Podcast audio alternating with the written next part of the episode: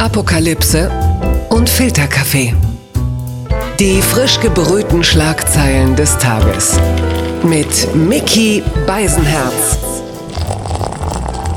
Einen wunderschönen guten Montagmorgen und herzlich willkommen zu Apokalypse und Filterkaffee, das News Omelette. Und auch heute habe ich mich wieder sehr früh hingesetzt, habe die Zeitungen studiert und durchforstet die Schlagzeilen, die Meldungen des Tages kuratiert, um für Sie ein bisschen das zusammenzutragen, was heute von Gesprächswert und wichtig ist. Und glücklicherweise muss ich mich über all das nicht alleine unterhalten, denn bei mir ist meine Frau und der weltgrößte News-Junkie. Sie hat sogar, glaube ich, heute schon den RTL-Text äh, studiert, weil das Internet bereits leer gelesen war. Herzlich willkommen, Niki Hassania. Guten Morgen, Miki. Guten Morgen, Niki. Hast du denn äh, auch schon wie eine anständige Influencerin Bananenbrot gebacken?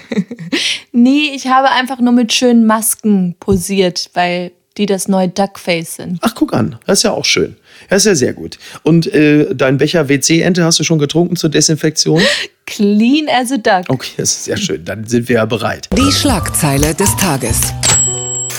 Die Zeit schreibt, Wolfgang Schäuble stellt Lebensschutz als oberstes Ziel in Frage.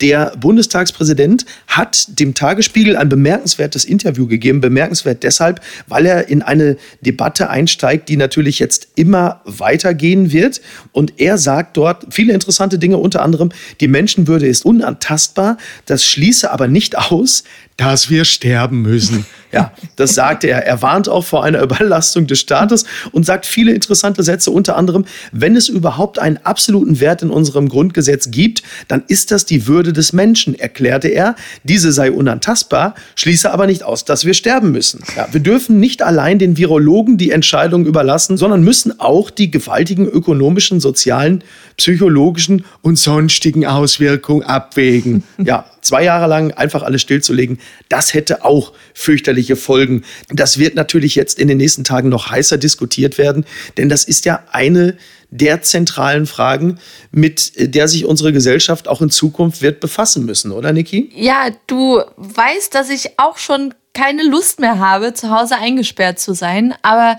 ich finde es wirklich mittlerweile perfide, wie argumentiert wird um diese DAX-Kurve einfach nach oben zu treiben. Ja. Ähm, vielleicht bin ich mittlerweile auch echt einfach zynisch geworden, mhm. aber wenn ein Sch ähm, Schäuble sowas sagt, ja. da denke ich einfach nur, der Typ war Finanzminister, hat jahrelang gespart ohne Ende und ihn muss das so wahnsinnig machen, dass Leute jetzt auf der faulen Haut zu Hause sitzen und äh, vom Staat das Geld verlangen. Ähm das setzt aber doch eine sehr zynische Weltsicht äh, voraus, oder? Kann es nicht, ähm, aber, aber stößt er da nicht etwas an, was durchaus äh, einen Wert hat? Denn die Frage wird sich ja in Zukunft in der Gesellschaft mehr und mehr stellen. Also was geben wir auf, um äh, Menschen, respektive Ältere, zu schützen? Wir haben ja gestern Anne Will geguckt und da steht für mich, egal welche Überschrift gerade diese ganzen Corona-Themen haben, mhm. da steht einfach über allem,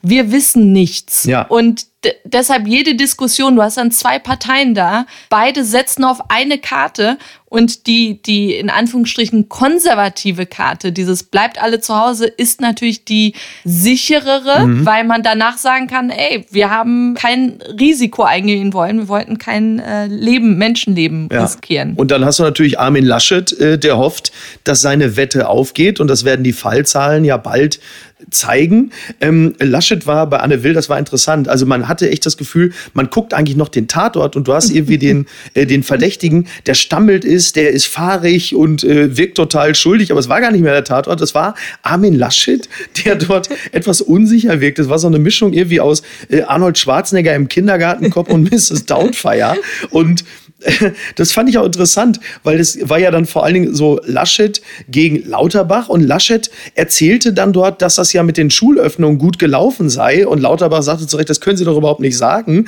Und dann murmelte Laschet etwas von, nö, ist so gut gelaufen, ja auch Abstand und so, murmelte das so weg. Und später in der Sendung stellte man aber fest, dass Laschet sauer ist auf die Kommunen, weil die sich nicht angemessen um die Hygiene gekümmert hätten in den Schulen. Und du stellst fest, er hat das mit denen also offensichtlich offensichtlich gar nicht abgesprochen. Er kann also nicht sagen, dass es gut gelaufen ist, weil er es gar nicht, gar nicht weiß. Aber ich fand die Blicke von Laschet äh, gegenüber Lauterbach auch sehr amüsant. Du hattest das Gefühl, gerade er trägt ja auch eine Brille. Ja. Du hattest das Gefühl, es war so Cyclops, der diese, diese Energiestrahlen Richtung Lauterbach wirft und ihn, da, ihn damit verbrennen will. okay. Außerdem ist ja heute Maskenpflicht. Maske, Maske auf. Und wir werden dann mal äh, am Mittwoch drüber sprechen, wie unsere Eindrücke sind und ob das schon irgendwelche Effekte zeigt. Blattgold. Die Süddeutsche schreibt, Polizei hebt illegales Bordell aus. Ja, in Köln haben Zivilfahnder ein illegal betriebenes Bordell aufgespürt und stillgelegt. Dort hatte ein 28-Jähriger in einem Mehrfamilienhaus entgegen der Corona-Schutzverordnung sechs Prostituierte arbeiten lassen. Das Interessante ist, die Polizei hatte das äh, Bordell eigentlich nur zufällig entdeckt, denn die äh, haben eigentlich ermittelt in einem versuchten Tötungsdelikt. als ich hörte irgendwie, Polizei hebt illegales Bordell aus, ich habe erst gedacht, nicht, dass sie jetzt noch Let's Dance dicht machen oder so. Ähm, und illegales Bordell, wenn man ehrlich ist, trifft ja eigentlich äh, im Grunde genommen auf ganz Köln zu, oder? Vicky? Total. Und auch die Tatsache, dass eigentlich so, so ein Mord- oder Tötungsdelikt, das ist so die Mordkommission, die da an, antanzt und dann äh, findet sie plötzlich so, ach so, hier wird gebumst. Okay, äh, alle mal mitkommen. Und äh, von so illegalen Kartenspielen, äh, Razzien hat man ja schon vorher gelesen äh, während des Lockdowns. Ja. Aber das fand ich jetzt auch interessant. Das hat mich überrascht. Die Welt schreibt, AfD entlässt Pressesprecher wegen Faschismusvorwürfen. Oh. Ja, die AfD hat ihren langjährigen Partei- und Fraktionssprecher Christian Lüth am Freitag mit sofortiger Wirkung freigestellt. Der äh, soll sich selbst quasi als äh, Faschisten bezeichnet haben und äh, äh hat wohl mit Bezug auf seinen Großvater von seiner arischen Abstammung äh, geschwärmt. Und das ist natürlich jetzt interessant. Die AfD entlässt äh, jemanden aus ihren Reihen wegen Faschismus. Ne? Und da kann man natürlich nur hoffen, dass das nur ein Einzelfall ist. Nicht, dass da plötzlich noch ein paar Rechte in der Partei sind.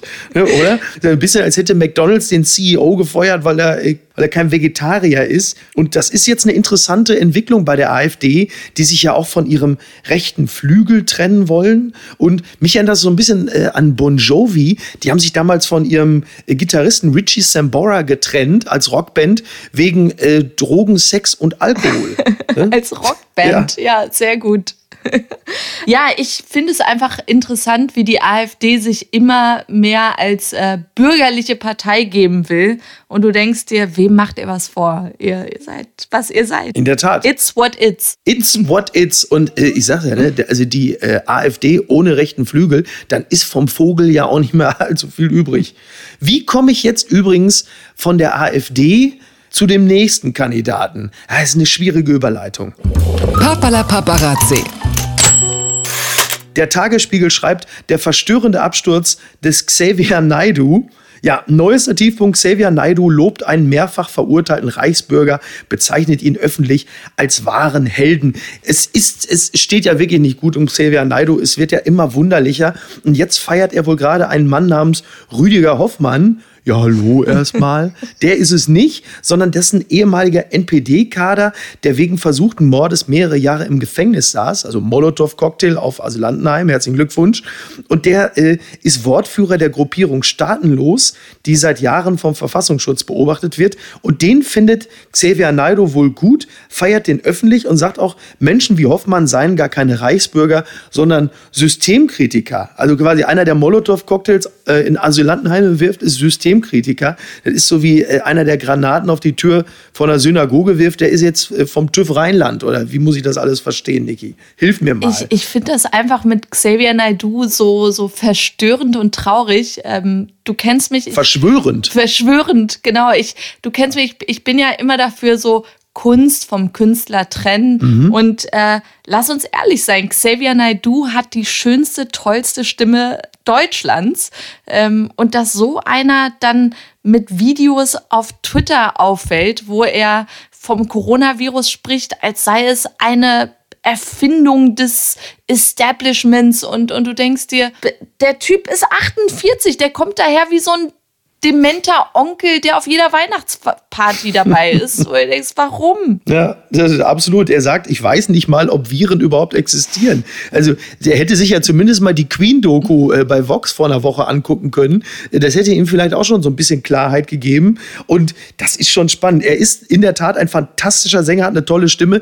An den Texten hapert zuletzt so ein bisschen, würde ich sagen. Wenn du wirklich bei einem Sänger nicht mehr weißt, ist das noch ein Songtext oder schon ein Manifest, dann wird es ein bisschen, wird's ein bisschen dünn. Und sein Kumpel äh, Till Schweiger, wenn auch in einer ganz anderen Abstufung, muss man ganz klar sagen, steht ja auch so ein bisschen in der Kritik. Zum einen, weil er klar, er ist ein Freund zu Xavier Naidu hält. Das würde ich ihm noch am wenigsten zum Vorwurf machen, auch wenn es natürlich schon schwierig ist. Und äh, Till Schweiger fällt jetzt auch immer mehr dadurch auf, dass er so dubiose Videos und Posts teilt, die äh, die Maßnahmen gegen Corona kritisch sehen, um es mal vorsichtig auszudrücken, kriegt dann auch immer Zuspruch im Sinne von Super Till, äh, du wachst auch endlich auf und dann steht da immer Widerstand in den Kommentarleisten.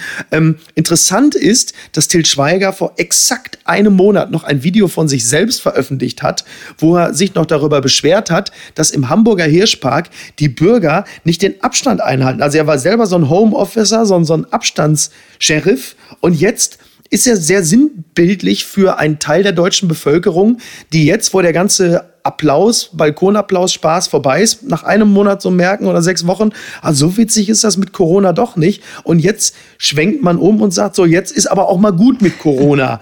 es heißt halt eben doch Krise und nicht Chance. Was meinst du, ist in der Zwischenzeit passiert? Ich befürchte, da gibt es auch so eine Art Jonestown Kool-Aid, was jetzt alle trinken oder ich verstehe es nicht. Hilf mir mal kurz, Jonestown Kool-Aid, was bedeutet das? Mastenselbstmord? Diese Sekte damals, Jonestown. Ach so, ah, okay. Ja, ja es, es, es kommen halt noch, es kommen halt jetzt noch einige dazu. Und Till Schweiger ist jetzt, sagen wir mal, zumindest äh, hat er einen neuen Pfad eingeschlagen. Da sagt man dann jetzt auch so, also wem er da jetzt vertraut, ne? Sag mal, unglaubwürdige Figuren, abstruse Plots, ein entgeistertes Publikum. Ist das noch eine Studie oder schon ein Schweiger-Tatort? Man weiß es nicht genau. Äh, wir werden das weiter beobachten. Gewinner des Tages ist eine Gewinnerin, Melania Trump. Sie konnte gestern ihren 50. Geburtstag feiern trotz Donald Trump als liebender Ehemann hätte er ihr ja eigentlich Desinfektionsmittel spritzen müssen, so zur Überraschung. Ähm, sie hat ja übrigens am selben Tag äh, Geburtstag äh, wie quasi der Reaktor in Tschernobyl. Äh, passt ja auch, ne? Beide kommen aus, aus Osteuropa und absolute Dilettanten hatten ihre Finger dran. Also, wie, wie stehst du zu Melania Trump? Wie sprichst du denn von der First Lady? Also, ähm, ich bin wirklich, du weißt, ich bin Fan. sie ist nicht nur die schönste First Lady, die es jemals gab, mhm. ähm, auch die Kampagne, für die sie steht, ist großartig. Be Best. Okay. Das muss man auch, glaube ich, so ein bisschen Ostblockmäßig aussprechen, weil viele kritisieren, dass da der bestimmte Artikel fehlt. Ja. Be Best. Und da geht es um eine Anti-Bullying-Kampagne. Also, das ist interessant. Äh, ja, und, und da denkst du dir einfach nur, wirklich, du bist mit dem größten Bully der Welt zusammen, der eine 14-Jährige auf Twitter fertig macht und äh, sagst aber, be best. Interessant, ja. Ähm, äh, sehr spannend. Ja, übrigens, apropos äh, Donald Trump, so viel noch eben kurz. Äh, seit seinem äh, Aufruf äh, gibt es jetzt mehr Anrufe in der Giftnotrufzentrale in Illinois. Und der erste ist auch schon gestorben, weil er äh, Aquarienreiniger getrunken hat. Ähm, herzlichen Glückwunsch, Donald. Well, Muzzle Toff. Well, Muzzle Toff, well done. Und was schreibt eigentlich die Bild?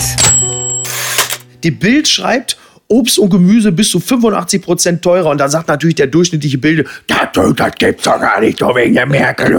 Obst und Gemüse bis 85 Prozent teurer. Hey, Moment mal. Ich esse überhaupt kein Obst und kein Gemüse. Juhu, macht's gut, ihr Idioten.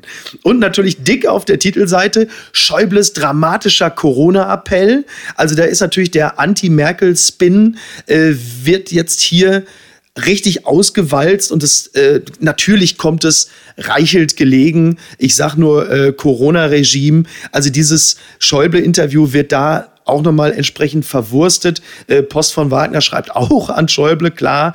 Und das aber richtig Interessante ist natürlich auf dem Innenteil, wie konnte Pleitewendler diesen Ring bezahlen? Ne? Er hat ja diesen, diesen Verlobungsring äh, quasi an Laura äh, überreicht auf Knien, aber im Grunde genommen musste er ihn nicht bezahlen, denn dieser Ring war ja versponsert mit diesem Juwelier. Laura hat dann ja auch diesen Insta-Post äh, dann rausgehauen. Also es hat ihn nichts gekostet, muss man auch mal sagen. Das Einzige, er hat wohl eine Million Schulden ähm, offiziell. Und ich stelle mir natürlich jetzt schon die Frage, war es wirklich eine Nasen-OP oder hat er womöglich noch ganz woanders Schulden und es war Moskau in Kassel, die ihm die Nase gerichtet haben? Niki, wie siehst du das? Ich liebe immer diese Beträge. Eine Million, one million dollars. wo, wo, du immer, wo du dir immer denkst, warum sind es immer so schöne, gerade Beträge? Wurden sie auf- oder abgerundet? Was? Ich, ich möchte die Kommastellen immer Ja. gerne wissen. Ja, die Beträge sind jetzt so gerade wie des Wendlers Nase und das ist doch, ist doch auch sehr, sehr schön. Ähm, Niki, vielen Dank. Eine Sache nur, das müssen wir noch geklärt haben. Äh, wissen wir jetzt schon genaueres, was mit Kim Jong-un los ist? Ist er verstorben? Müssen wir, äh, ist es zu früh, Dennis Rodman Blumen zu schicken? Letzte Info: Sein Luxuszug ist jetzt gerade an seinem äh, Lieblingsbadeort angekommen. Ach, ich weiß jetzt nur nicht, ob da jetzt seine Asche verteilt wird oder ob er da in der Sonne badet. Beide Bilder sind auf ihre Art und Weise sehr, sehr schrecklich.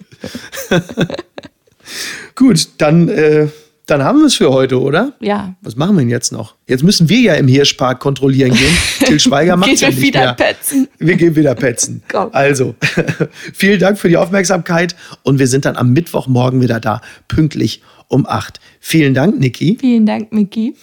Tschüss. Bye. Apokalypse und Filterkaffee ist eine Studio Bummens Produktion mit freundlicher Unterstützung der Florida Entertainment. Neue Episoden gibt es jede Woche montags, mittwochs und freitags. Überall, wo es Podcasts gibt.